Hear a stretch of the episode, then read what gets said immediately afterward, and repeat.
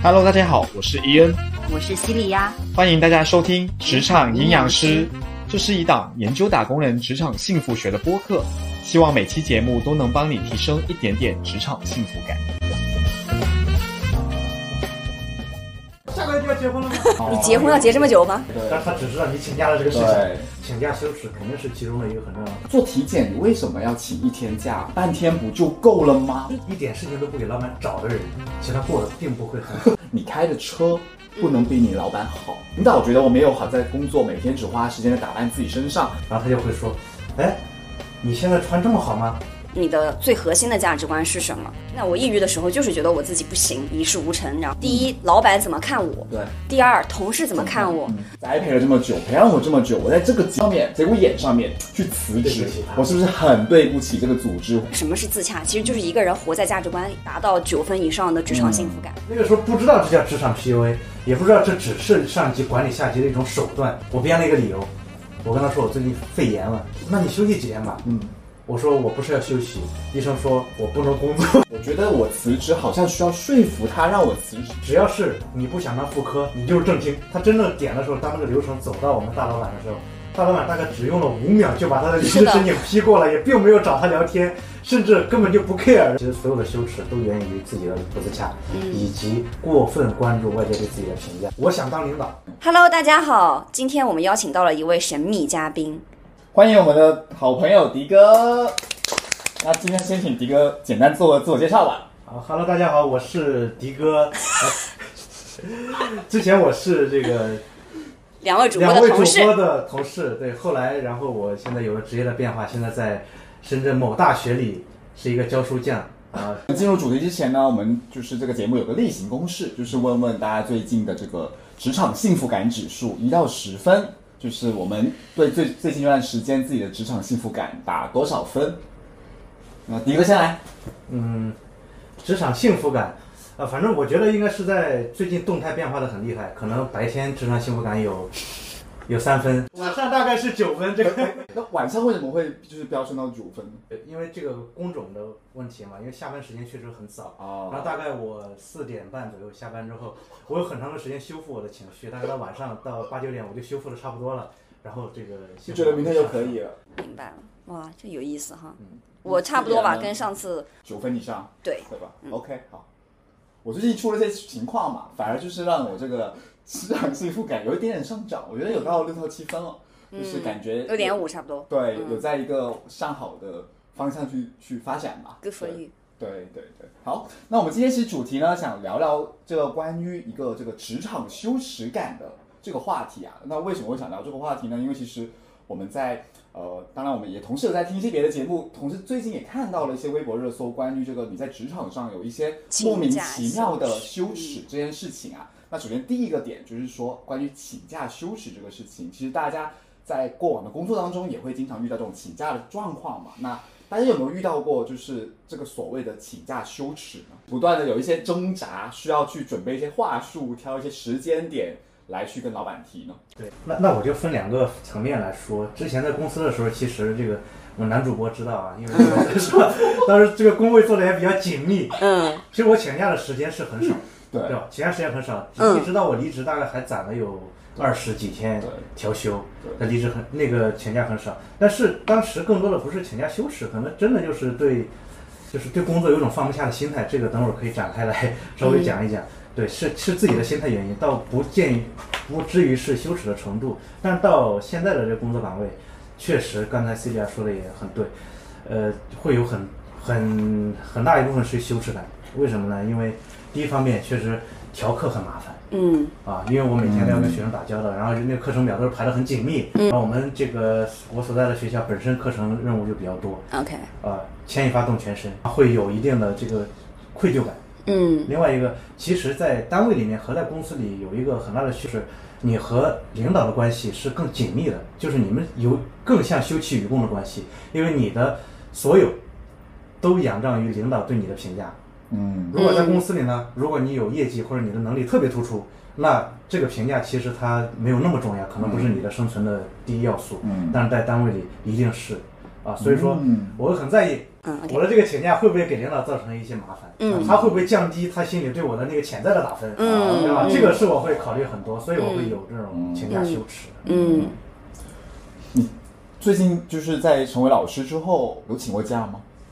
有请过假，对呃，就在上个月嘛。按照我的习惯，我是能不请假就不请假，对，甚至能不调休就不调休。我基本上就是自己的事情都往后放。是啊，如果能这这个事儿就是能在能不请假，我就直接就对再往后拖或者再调。那这次是因实在拖不了，也调不了，因为要结婚。是婚期这个东西你对也没办法调，老婆也不一定同意，对吧？所以就没有办法请。那大概从我决定要请假，也不是决定了，就是我要请假，嗯嗯大概一个月之前，我就开始筹划这个事情。嗯，真正当我找到领导去说这件事情的时候，大概是我结婚前一周了，中间大概三周的时间，我就没说这个事情。当然有各种各样的原因，我可以说是因为工作太忙，可以说是因为所有的事情。嗯但是归根结底，如果静下心来自己剖析的话，请假休息肯定是其中的一个很重要的嗯啊。然后找到领导之后，我还有想了很多的策略，嗯就比如说很简单一件事情，你先找你的加一领导说，还是找加二领导打招呼，嗯嗯对吧？嗯那我后来想了，那还是因为嘉义领导日常沟通的更紧密，，对，然后我选择的是在我有一天和嘉义领导聊天的时候，顺便说了一嘴，准备结婚。哎呀，，反正下个月也要结婚，怎么怎么样？哎，把这个话头给他，哎，你下个月结婚，下个月就要结婚了吗？我说对，下个月就要结婚了。说那要我对我说到时候可能要请个婚假，啊这个事儿就过去了。过去之后，然后但是你要到嘉义领导的时候，你要更谨慎一点嗯，啊，因为加二领导他不知道你日常工作对每天都有什么安排，对对，但是他只知道你请假了这个事情。啊，而且像就在单位里，他可能不像企业里面，你一个项目就有一个项目的成果嗯啊，他知道你的所有的节点，但在单位里面他未必，所以就要纠结了很长时间去找他请假这个事情，然后就实在是到了那个节点了，嗯这时候离结婚还有多久啊？这时候一星期，嗯，嗯，然后就极限挑战。对敲开加尔领导的门，然后专门去找他说了一声，然后加尔领导就他会很震惊，嗯他很震惊，说：“哦，你要请假请那么久吗？”对我说：“咱们咱们这儿这个规定就是这么久。我们这个婚假按照国家规定是三天，嗯哦然后这个我们单位相当于多给两天，五天嗯嗯啊。当然已经是在全国范围内很很短了。是的啊，然后这个他问的问题是你需要请这么久，还是说我们可以对让你请这么久？没有，他说你哎你要走这么久吗？啊，你结婚要结这么久吗？哦，稍微一点。其实我我知道他是因为他一直在单位里面，他嗯面对这种情况应该很多很多很嗯多。他就知道，他并不会像其他的领导一样说嫌你请假长嗯或者怎么样。嗯我觉得他就是随便一问，嗯随便一问，但是就给我心里造成很大的波澜。是的，是的，嗯，我觉得 完了，我的分量又降低了，我不吃香了。反正就一直会面对这样这种，但你这种思想就会形成负反馈嘛，然后到下一次可能你又会面对这样情况对。反正这个就是我经历的这个请假的过程。可是你觉得实际在跟他请假的过程当中，跟你预想之间，这种是你可能预想的时候会觉得很难或者很困难，那实际是跟你想象有出入吗？呃，没有太大出入。其实我预设的场景就是他会很爽快的答应下来，嗯，因为像这种事情就属于那种你你谁都阻挡不了的事情。对，对，啊，我我预设的也是他会很快地答应下来。为什么纠结呢？还是回到刚才那个点，我就是怕给领导添麻烦，减分，嗯，怕给领导添麻烦。第一第一要义，第二第二要义，你添了麻烦，他肯定就觉得自己也会减分嘛。嗯啊，这个是潜意识。嗯我要给一个就是另外一个视角的例子，是我有一次请假，非常有意思，而且我只是我我当时请假是，就是我要去做体检，就是年度，我只要请假，我说哦，我我周五要去做年度体检，我想请一天假，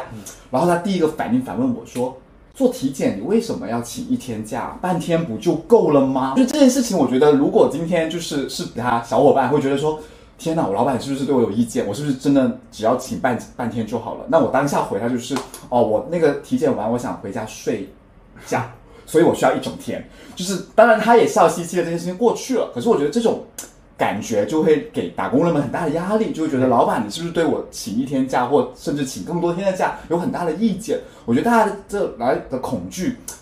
或者羞耻感，很多也是来自于的确上位者这种对于就是请假，无论他是开玩笑的还是他是认真的这种负反馈，我觉得都会有。可是我想讲的是，在这件事情上面，就是无论是休年假，或者刚刚提到休婚假，甚至休病假，这都是打工人们的权利来的，合法的年假、合法的婚假、合法的病假这件事情，我觉得需要的话，完全可以拿出来请的，不管你的上司怎么觉得。是，当然大家会有这个 concern，会有这个担忧，觉得说，哎，老板会不会对我这个行为会减分什么的？如果是这样子的话，我觉得说你没有办法控制，你不要不要去考虑你没办法控制的部分，因为有些老板这样想，有些老板并不这样想，有些老板很坦坦坦荡荡觉得说，那你就是需要请假，你就去请呗，是没有必要太把的这种设想或者幻想先作为自己的枷锁或者作为自己的束缚。对，嗯，因为从从个人视角来看，其实很多时候就是惧怕这种请假，然后会有这种心理负担，其实就是说白了就是怕给老板找事儿。对，但是如果说你从你的这个，我们我们拉开一点来看，从第三视角来看，其实往往一点事情都不给老板找的人，其实他过得并不会很好。展开展开说说，对，对你起码你，我们不说给他找多严重的事情，起码你让他知道，其实你是一个人，而不是一个在某一个岗位上螺丝钉啊。所以说我们这个，如果你说几次不，或者说找几次这样的小事情，可能会这个边界感更清晰一点。是，这个这个心态最后造成的结果的呃不同，也取决于这个公司啊、呃或者这些老板们、嗯平时在公司倡导什么样的行为和价值观。对，对是的。那就是从你们看来，你觉得就是作为下属或者作为打工人们吧，可以怎么样去降低这种羞耻感呢？就是请假这个事情，对吧？我觉得大家都需要的，而且在疫情过后之后，在在在国内憋了三年，我总得要去嘛。那出国一趟就不是说一两天请假的的事了，至少也得个你连上周末，对吧？也也需要个五六天，那只得怎么怎么也得请个三四天的假嘛。那我们建议就是大家怎么去降低这个羞耻感呢？那首先第一，我我自己其实对于这个是有个基准线吧。首先，对于你的这个项目关键期里面，肯定是不要请假的，因为这个已经不是羞不羞耻的问题了，这是一个对自己或团队负不负责、负不负责任的问题。那可是我们要打破一个迷思，除非你今天是这个项目的 owner，否则其实我觉得很多人或者很多我们自己吧的这个业务对那个项目没那么重要，不是说这个项目或这个团队没了你就不能转。我觉得这个事情大家是一定要客观去认清楚的。就我很认同迪哥前面讲到的边界这个点。嗯，我觉得问题其实出在大家并不清楚自己的边界在哪里。就像在迪哥最开始那个案例里，他知道我不会说做了这一件事情我就真的减分，嗯，对吧？但是又会有这种担忧，但是我到底减分到什么程度不会影响我高升，是不是？然后那或者我有多少分可以被减，对然后多少分？对，然后这个是这是其一，然后这个边界还包括了说，我跟我，比如说你看，迪哥是因为亲密关系，或者说人生大事，这个里面涉及到了很多不同的东西，比如说家人，然后亲密关系，这些其实是不同的 stakeholder，然后对他来说也是他生活里不同的拼图。那这些东西他要侵犯到什么，或者说他要牺牲到什么程度，刚好是他最舒服的状态。我觉得这就是所谓大家对自己的终极探索嘛，就是个人探索。所以我觉得这个事情其实是要做课题分离的。嗯就大家其实很多时候你就是不知道自己嗯的这个系统怎样可以更好的呃开心的嗯又自洽的又持久稳定的运转，嗯那你就自然会在做选择和决策的时候有很多拧巴。嗯然后如果说我们只是告诉我相信肯定。小红书上也好，我们之前听的其他播客也告诉你说，你不要羞耻，不要不。你告诉一个人你不要干嘛是没有用的，是。你只能去让他知道你想要的是什么。那其实刚刚听下来，想要讲的就是说，我们虽然我们在探讨的是请假休止，可这个事情上更多的是，首先一你要先看你请假是为了什么，对吧？你是为了个人的这个一些事情，还是像刚刚提到的亲密关系、家庭啊等等后这个事情，跟你所谓在职场上的这种就是得罪领导也好，或者你的职业发展也好，甚至说的更严重一点，我们去评估说究竟你觉得什么更重要？如果你你在你的这个价值观里面，或在你的定义里面，请假去做这个事情，其实非常非常重要，高于你在职场上所有东西。其实这个事情就不太存存嗯存，存在刚因为请假是一。个决策。对，请假只是一个我就是可能部分牺牲了这个职场的部分，嗯然后我去成就或完成我别的部分的事情，对吧？其次，其实的确，哪怕所谓我们用牺牲这个词，我觉得要打双引号，因为它不一定是真的会发生什么，更多的是我们自己幻想它有一定的牺牲。再加上这个事情没有那么二元，对，就是就像你刚刚提到的一个点，其实叫做身份嘛。嗯，就一个人他是有非常多种身份的，但一定有一个身份对他来说是最重要的。是，然后他是职场人，对吧？他是丈夫，他是爸爸，嗯然后他可能本身还是个主播，嗯然后所有的这些东西对他来说，其实会有一个他最 value 的身份，可以容纳住所有的身份的嗯，身份。他其实，在不同的身份下和不同的场景下，他价值观有可能是不一样的。是，嗯，所以，他最重要的身份和最重要的价值观，如果他很清晰的话，嗯，他就可以嗯。去包容住这些呃，比如说他，你看他在生活里追求这个呃幸福，嗯。他在职场里追求卓越等等，嗯。但是可能还有更高级的东，也不能说更高级了，就是他更重视的，比如说叫自由，嗯。这可能跟你是什么身份都没有什么关系，嗯。嗯，但是你就会因为这一点去呃想办法让这个东西承托住你在不同场景下你的很多的需求。对，其实说白了就是我们一直在很多期节目来讲的这个自洽的部分，就是你要找到一个身份，让你所有做的所有事情都自洽，你就不会在这些事情上面有这么多的纠结，是的，是的，是的，嗯那除了这些以外呢，就是其实上周我们刚好，我刚好也在微博上面看了个热搜，关于这个所谓的在职场上的你有穿衣羞耻嘛？那这个我点进去了，看一下怎么回事。大概意思就是，是有些现在有些打工的朋友们不太习惯在职场上穿的特别花枝招展，会惹来同事的指指点点，会惹来说是领导觉得我没有好在工作，每天只花时间在打扮自己身上，或者会被指代说我是富二代，我不需要这份工作，我只是来浪费时间的。那这件事情，我其实想了一下，就是我刚出来工作的时候，我也经常会开玩笑或被开玩笑讲一件事情，就是说你开的车不能比你老板好。嗯，否则的话，你的老板会认为，对吧？一就是风头被盖过了，二就是你就是个是在体验生活的真体验对，他是真体验不一样，就是你你不需要这份工作，从而导致了领导或者同事对你在职场上的判断还是那个对。你们觉得有这个事情吗？我觉得穿衣羞耻肯定都不太，我们都不太存在吧。你或者你见过吗？而且西利亚每天就是穿的，对吧？像一朵花一样很漂亮，，很漂亮。对，就搭配。对对，就是在穿穿衣服这件事情上，我是很在意的。嗯，就像有些人他很在意化妆嘛，嗯那这个事情穿呃化妆对我来说难度太大了，嗯，但是我还是相对擅长这个对衣服的搭配，那我就很愿意去干这个事情。嗯，我觉得我我以前在职场上的确有遇过这样子的一些呃前同事们跟朋友们，就是他们在工作场合这种总是要希望自己显示出比较呃知性或者端庄，我主要指的是女女生朋友们，嗯就是知性端庄都会穿的比较。不能不不能说正常或不正常，就是比较职业化一点。可是如果是周末或者假期，他就会穿的更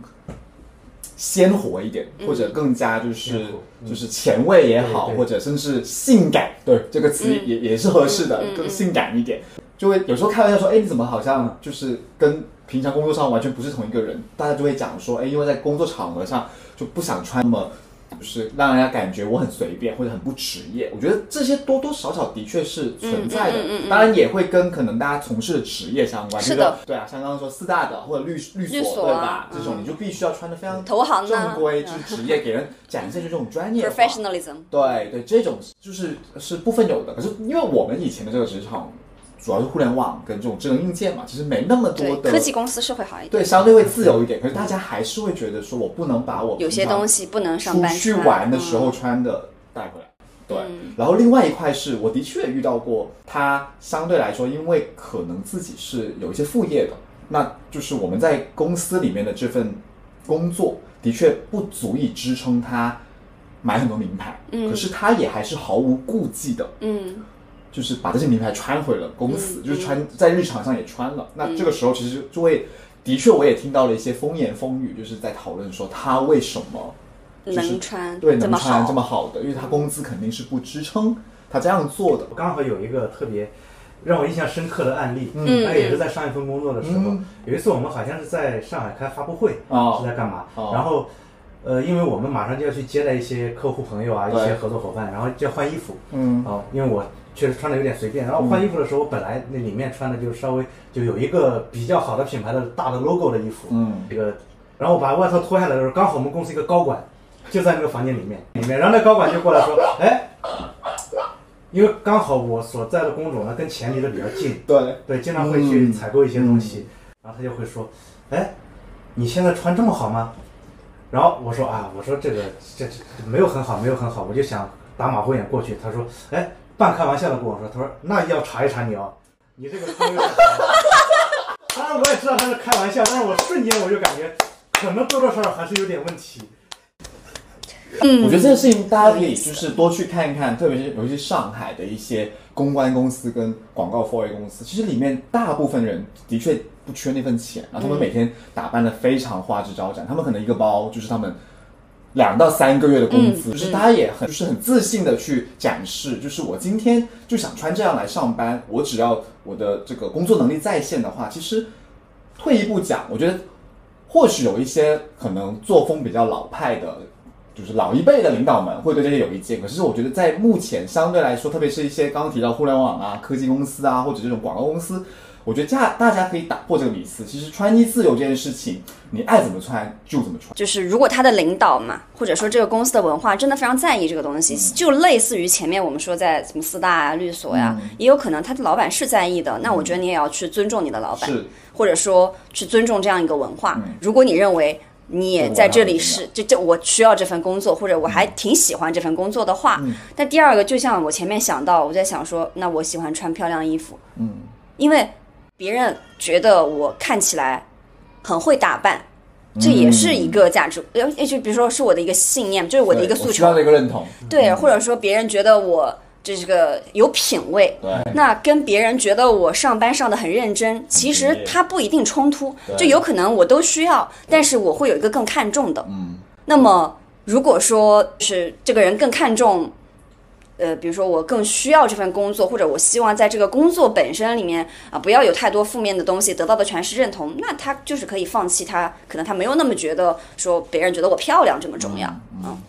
那除了刚刚提到的这几个以外的话，还有别的吗？就是会在职场上面会让你们觉得有愧疚跟羞耻。我今天中午还在跟他们讲嘛，就是其实我不去公司或者我选择 work from home 的时候，我有时候会有一些，对，嗯嗯，我现在其实越来越弱了，嗯，但是不妨碍我曾经有过很严重的这种时刻。这种我可以把它定义为类似于一种特权羞耻吗？说今天举个例子，我可以怎么样，或者我我因为我的这个无论是呃工种也好，或者我跟这个老板的这个协同方式也好，导致了我跟公司里面百分之九十的人的这这个工作模式不一样的话，是否会让你有羞耻感？我觉得大概是啊，对对对但然后我就是因为通过去消解我的系统认同，来去得到这种这种这种自洽的。对我也可以分享我的经历。嗯。其实，因为这个，呃，核心还是我担心两点：第一，老板怎么看我；对第二，同事怎么看我。那其实这都是系统认同，对吧？对然后呢，我发现，好，那我还是要先去理捋清楚一个点，在于我需要在这个公司，应该说对公司来说，我需要产生的价值是什么？嗯，我的 O 到底是什么？嗯然后我应该怎样通过哪些 KR、哪些方式来去实现这个 O？嗯，然后我发现，第一，我需要去做出的这个贡献，跟我的通勤方式，呃，跟我的坐班方式，嗯，没有关系，嗯这是其一。嗯，其二就是我发现我要完成这些事情，要想达到这个目标，我需要我的能量很充沛，然后我的内核很稳固。于是乎，我得有一个很好的状态，我才能做到这个事情。嗯，不去公司就是适时的不去公司，我在这一点可以帮助到我。因为我这个工这个工种决定了我其实要是要有比较稳定的能量，对，甚至你给用这个能量给到你的赋予别呃对对对，给到你同事，对吧？嗯那然后这是我想通的第一个方面，然后我就忽然能够放下很多东西。嗯。然后第二个，我也只是我就在想，那我要什么？嗯。就是对我来说，我的所谓，刚才我也跟大家讲说，呃，人有很多价值观，然后你的最核心的价值观是什么？就对我来说，有非常非常重要的价值观叫自由。嗯哼我发现我只要活在这种状态里，我就可以释放出我最大的潜能。嗯那么，现然后我就会发现，哎，公司其实给了我的这样一个权利，其实就是让我可以有机会活在我的价值观里。那我为什么不呢？然后我也去不想要去，就是我要想要去做一个，人大家都都说想要去，呃，开心啊，自洽呀、对。什么是自洽？其实就是一个人活在价值观里。嗯。嗯，是，对，然后当我发现这个是我特别底层和核心的一个价值观的时候，我就觉得那我是要坚持它的。嗯。然后我觉得这个也是因为，也正因为此，我在这个职场里面活出价值观，我才可以持久稳定的在过去一年内，一年多了现在，呃，就是达到九分以上的职场幸福感。嗯就像你找到了一个你理想的人生伴侣，你在婚姻里面可能你的幸福指数就比较高一样。对嗯，所以我觉得这个就是所谓的我去打破这个系统认同的方式，嗯一个是去去看我的工作目标到底是啥，对吧？这公司需要啥，然后一个是看我这个人需要什么，然后你就可以去实现这样一种平衡或者耦合。嗯其实大家就刚刚提到的这些种种修饰，我在我这里是相对比较少发生的。可是我有个很突出的一个点，就是关于职场羞耻这一块，我会有很很强烈的辞职羞耻这个事情。分到分为两个部分的，在最开始会有一些，就是我对自己的错误认知，就是其实是既有羞耻也有愧疚。就羞耻的部分更多的是讲讲说。我以前会觉得说，就是因为我其实，在前几期节目有聊过，就是有时候想辞职或想换一个环境，都是因为这个系统怎么样，我的傻逼同事们，我的傻逼老板们。那以前我会认为说，是是不是我的自身能力有问题，或者我的这个包容度不够，或者我对于这些的认知不够全面，所以我才就是需要辞职呢？就我甚至是带有一点就是对自己的认同自卑的这种感觉，就是我不行，所以我才要辞职。那后面呢，就会后面慢慢会演变成觉得说，好像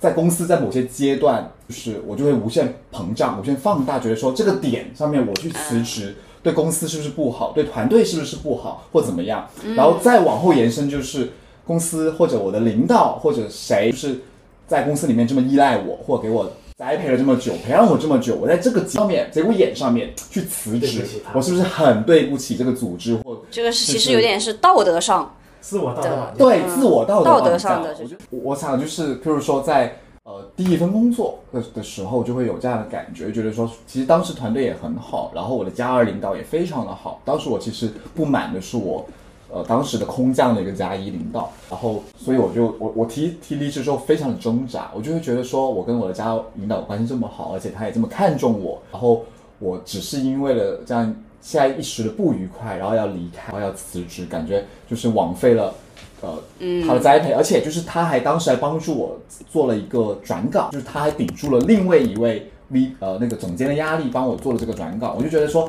我就是麻烦了他这么多次，然后现在其实，在新的这个岗位上面，的确也没有做出没有交出一份特别好的答卷或成绩单，然后我就负气要走了。这个事情其实哪怕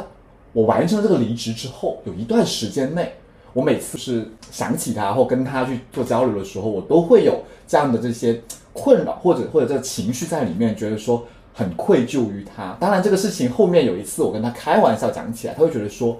就是人来人往，这算什么事？就每天都有这么多的我的下属，就是只要你决定了，你有更好的未来，其实这个事情在他看来根本没有那么严重，只是我把。对他来讲，就是一个非常小的事情，无限的放大、放大，甚至会压死我自己的感觉。其实，在他看来，根本就没有这种事情。对，这属于内在冲突。怎么说？你看，你刚才我在听你说，你为什么觉得你会有这种相当于对不起老板啊，嗯啊嗯嗯的感觉呢？是因为你看了看到了很多他为你的付出，对或者他的一些 favor，对对吧？对对甚至乎就像前面我那个案例里提到的一些他给你的特权，特权对但是你会发现你没有去公平的看这个事儿。当你嗯去，如果你想聊这些，你就要把你给他带来的这些东西放在一起聊，嗯。并且你在你不能同时把，比如说你要离职这个事情，其实跟他是不对等的，嗯。它不是一件事儿。嗯。对吧？你提离职只是在于选择 A 这份工作机会，它的这个啊好处一、好处二，然后呢，这个下一份工作，然后这两个工作做对比，好，这在一个天平的两边是可以做对比的。前面你说他给你这些 favor，、应该把你对他的 contribution 作为天平的另外一边，但是大家经经常思考问题的时候，是把所有东西揉在一起。可是它两两个是完全不对等的、的东西，就是没有办法比较的，嗯，是吧？对，嗯。再加上你自己，你刚刚跟我和迪哥分享过程里面，其实比较少提出你的比较少讲到你对你自己的认可。嗯，然后，但我觉得这个其实是大家比较普遍不比较普遍的现象。嗯，不管是我们的这个呃，就是这些好好学生们，对，还是在职场里被 PUA 多了的人，我觉得都会有这种意识。对，啊、这其实是有一点思维定式的，是的，但这个可以不存在的呀。嗯我觉得我自己在练习的一个点就是，我每天，我以前我因为我一直每天写日记嘛，嗯。但我以前每天写很多反思，因为我我记得好像以前老师就让我做错题集，嗯。啊，就是你不能犯同样的错误啊，然后包括父母也没有很支持我们去犯错，就是很支持你去尝试，所以我对我自己，嗯，也会有很多的评价。嗯。然后我的这个所谓的日记里面就很包括了学生时代，会包括了我今天上课的一些，就反正就是一些 lesson learned，嗯啊，反正肯定是有对自己的一些啊你反思的，你下次要怎么怎么做，在工作里也有。我大概从什么时候我也忘记了，可能就反正这一年内啊，嗯、半年前可能我只只夸自己。就我觉得我现在不需要那个东西，我只夸自己，我不要去在这个事情里面看到，因为其实如果你一直夸自己，你是会在这个当中一定会看到更全面立体。你是这个事情在于什么呢？就是？就是什么呢？就是因为你要想要改掉一些毛病对，或者你下次不用重复的以前这个你不喜欢、不欣赏的模式嗯的话，底层要来源于你很认可、接纳你自己。嗯就像为什么我说你刚才呃没有去提到说，那我给某老板带来了 A、B、C 价值，然后他给我了这个 A、B、C，嗯，我要看看，感觉好像也可以对冲了。嗯为什么你们不会上来先这么想问题？因为，啊当然这可能是这还是我的观察，但不一定是事实。就是我会看到的是，如果以前的我也会有这种想法，就是因为我对我自己的认可还不够扎实。是嗯所以我觉得我其实有一个命题叫做我要建立自己的这个认可和接纳的系统。嗯我得在我这个系统出现问题。你也知道我之前对吧，抑郁嘛。那我抑郁的时候，就是觉得我自己不行，一事无成，然后对自己的评价会让我陷入情绪的困扰。可是你也不可能靠盲目的说，我一直告诉自己很好，你是要去建立一个生态，就是你可以支撑自己是稳定的啊、然后觉得自己是 OK 的。那你这个东西够强大，就可以帮助你说，哦，我是有能量去改正一些我的错误，我可以更客观的看待我的一些问题，因为你的所有缺点一定是你的优点的正反面。嗯所以，所以我觉得我不是说我不想改一些坏毛病，我不想反思，而是我觉得它是有个先后顺序的。嗯我得我的这个认可系统很稳固了，然后我就会有能量去做那个事情。嗯和有能力做，然后我发现呢，在建立这个系统的过程当中，我已经在看到了，因为你建立的过程当中，由于你不是在 judge 自己，你就会有很多觉察和发现。是。原来我是这样的啊，原来我有这样一个程序啊，嗯。原来我有这种路径依赖啊，你反而会更加接纳它。这里说的区别更像就是就是所谓的内耗跟真的在让自己变好的区别是什么？是内耗可能就是你接受了很多就是不好的信息要去 judge 自己，可是如果你真的要提升自己会改改善自己，你先得建立好自己的这个所谓的系统认知，然后再去接收这些负反馈，你才会有这个很好的判断，说这些反馈我是否要 take in，或者我是否要怎么去改善。对，这就是前面你不是说，哎，展开说说，就是说所谓的这个内在冲突，就是自己的评价，就自己说自己不好和不行。然后前面说的系统冲突、系统认同，就是别人的评价，别人说我不行。嗯。嗯，迪哥在事情上有有有什么想法？就是这种事情呢，我刚才也在想，其实我没有任何所谓的离职羞耻，嗯。因嗯为我就觉得，因为我当我离职的时候，一定是我就是感感觉到我现在这个工作已经不适合我现在就你已经很清楚对，了。而且其实我每次离职都是大转身，换完完全全不同的赛道，也甚至有一次，当然那是实习的时候，还在实习，呃，是在一家金融机构，我当时特别不喜欢我那个领导，那领导当时还没有经历过职场 PUA，那时候我不知道那个可能还不一定有这个词儿。对，那个时候不知道这叫职场 PUA，也不知道这只是上级管理下级的一种手段。嗯我只是觉得这个人好可怕，好奇怪，什么都不懂，没接触过社会。然后第一次上班，哎，就觉得不行了，我一定要走。但是走呢，我又不知道怎么跟他开口，我甚至觉得跟他开口走这件事情，我都没办法开口。我编了一个理由，我跟他说我最近肺炎了，那时候还没有新冠，我说我最近肺炎了，然后他说我戴了口罩去了找他。我说肺炎了，我肺炎了。他说：“那你那你休息几天吧。”嗯，我我说我不是要休息，医生说我不能工作，要静养很长一段时间，我要走，我要离职。他说那你下个星期或者怎么样，给你一段时间。我说不，我今天就要走。我当天就把所有东西收拾好，我再也不敢面对他，直接你转过身，直接就从电梯里跑 跑跑掉了。可能从我提出来离职到我走，可能只用了半个小时。我是交接的时候，我都没有把资料给分门别类，然后考虑管理，我直接把我电脑给我一个关系不错的另外一个同事，我说电脑在这儿，密码是多少？你要什么东西自己上去拿。一个星期之后快递给我。这种事情就是其实多练习几次就好了。对，但是我离职的时候，最近一次工作离职还是编了一个理由。嗯，对，对，还是你交给我的。我刚刚想说这这次的理由是什么呢？刚刚想说这个事情，其实虽然说我刚刚分享的第一次离职经验嘛，可是后面就是第二、第三次的话，我每次离职的时候，我也没有真正的在提的时候，我没有真正的把我要走的理由去讲出来，我也是编了别的理由的。对，就是不外乎什么，像刚刚提的，我生病了，我需要休养。我我另外一个就是我这次交给他的，我要回去继承家业，我家里全都是没有办法拒绝的理由。对，就是为了减少去跟这个上级领导、这个 leader 这种解释也好、冲突也好，或我觉得我辞职好像需要说服他让我辞职，就是现在会看回来看过来，辞职是我的权利，是我的主动权，我不需要是说服你，我是知会你。可是以前就觉得说我提离职这个事情，我还要想办法让领导好好的把我放走，就是要顺理成章的让他答应我这个事情。可是坦白讲，要辞职这个事情。不存在他答不答应你，对吧？就是你只要书面提出了，三十天内无论怎么样，他得让你走的。就哪怕他乐意或不乐意，你直接把那个你不爽的点或冲突点讲出来，你可能怕得罪他，怕以后未来会怎么样。可是现在退一步讲，前几份工作的那些老老板们早就消失在我的世界里面了。其实我跟他的关系怎么样，根本没有我当时想的那么重要。对，嗯不过你们换位思考的话，你们会希望下属提离职的时候编造一个理由吗？我不会，嗯，就或者你希望他怎么处理？就我能理解啊，理解是一回但是事嘛。希望，确实对是希望。就我甚至更想知道，就是他离职的真正原因，自己去做自我修正，是不是我哪里工作分配的问题，还是哪里？对，是想知道。领导没有那么想让你撒谎的。对，就比如说你刚刚说我需要说服，就首先就这里面就有几个假设，我默认他是不同意的。第二，我默认我跟他，如果我告诉了他实情，他会很不舒服。我感觉这几个都是假设，嗯，都是大家给自己的限制啊。想很多时候想太多。对这还有一个案例是我们之前的另外一个同事，嗯，他离职的时候很担心我们的大老板，我们董事长会不批他的申请，会找他聊天。他纠结了很长时间，他在好几个点开离职申请之前，这个跟我聊了好几个跟跟我们大家都聊了好多次，我们都知道他很纠结，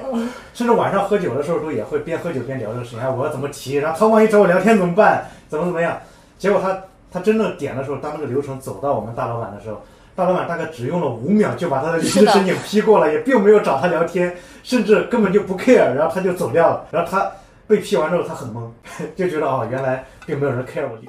很多案例是他自己也没有那么的 sure，他一定做了个更好的选择。是，嗯，他其实是害怕去正面的，不管是去 convince 他的 leader 也好，去 convince 这个公司也好。对，因为在提这个时候的时候，比如说你的上司就会问为什么，然后他就会去跟你讲，或者去跟你探讨这个事情，可能就会动摇到你的这个决定。对然后当你不是那么确定的时候，你就很害怕面对这样子的这是的个辩论是的，害怕对吧被说服。对你可能想的是我来说服我的 leader 让我走的，可是你就会想说，可能因为我们我不想被你打扰，对，对吧？我不想被你影响。对你不要来影响我了，我已经就是经历了一番挣扎，对你不要再来给我增加更多的不确定项和因子。你想，我每次都是裸辞，裸辞，我本来就没有更好的选择去跟他讲。然后前几次其实我是有这种心理的，我是有点不知道怎么，我就觉得我说不过对方，或者说 我担心我说不过对方，或者是我担心，比如说前面这种案例，就是说啊他怎么就是他不放我走啊，whatever。最后一次的时候呢，就变成了我提完，然后我也知道他有一个 SOP 嘛，就我那个老板是有个 SOP，他跟每一个要走的高管是这样的。我觉得你没有想清楚。然后呢，我也知道他这个模式，所以他约我的时候，嗯我第一句话是。他说完这句，然后我说：“哦，你先等一下，你先听我说完。”说完以后，他就想：“哎，说哎，那我可以做点什么，可以帮助你一起做这个事情？因为我真的想得太清楚了。嗯就是我从人生使命到我这个事情应该怎么做，以及我看到有哪些方式，其实对方是能感受到你到底是嗯对，然后比如说对你要是没想清楚，他也是能感受到你是个什么状态的嘛，他就可以啊瞬间抓住对，因为我曾经也会，对我曾经也是有过想要动摇的心思，但是对方跟我是同样一个人，同样的场景，就是对话结果就不是这样的。嗯，所以我觉得我自己可能也是一个。嗯，在这件事情上经历了一个想法的改变的过程，嗯就像你也说你在这个事情上有所进步和成长嘛。迪哥还有什么想要送给我们观众的吗？啊，听众的吗？Sorry。对，今天已经其实聊了很多了。其实我们聊了各种羞耻，有请假羞耻，有离职羞耻，各种羞耻，甚至还有花钱羞耻，好多羞耻。其实刚才 J C 俩已经总结的很到位了。其实所有的羞耻都源于自己的不自洽，以及过分关注外界对自己的评价。嗯其实我觉得是很没有必要的。要知道自己的定位是什么。有的人可能就是。就我觉得，就完全自己去想自己要什么的时候，因为很多时候我们去听很多节目也好看很多书也好，嗯嗯去咨询也好，很多人都会告诉你第一句话是，你要想清楚你要什么，嗯你要想清楚想清楚你是什么人。那很多时候这是一个大问题，很多对人接到这个命题之后回去之后也想不清楚，也没有一个固定的模板告诉他你应该怎么想。那其实其实就想明白一件事情，就不妨对自己更赤裸一点。比如说你如果是在单位里面，你就告诉自己，我想当领导，嗯或者就我就想当个普通人，我不想当领导。经常会有一句话叫做，只要在单位里面，只要是你不想当副科，你就是正厅。这个其实是话糙理不糙，就是你想明白了，我就想当个普通职员，我就是想 work life balance，那就 OK 啊。那其实很多时候你请假没有什么能阻挡你你。请假，你对领导 say no 啊，其实我觉得你都不会有羞耻。嗯那如果说你这个时候你又要说我就要当大领导，我每一年我都要有一个新的的进步，我都要提提干，嗯那这个时候你就会有很大的的心理压力。是的，那但那即便是有很大心理压力，这个时候你羞耻，你自己也也能自洽。对呀我就是，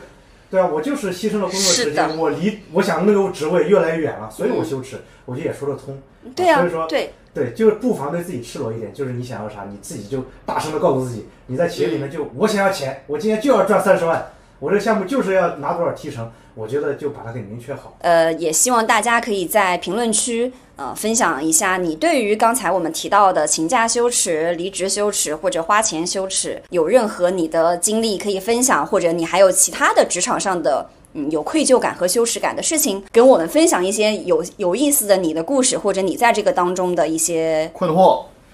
或者成长吧。行，那我们今天这期的节目差不多到这儿就 No 结束了。那非常感谢迪哥来做客我们的节目。如果这一期节目有帮你提升至少百分之零点一的职场幸福感，希望你也可以点赞、收藏和转发。我们下期再见。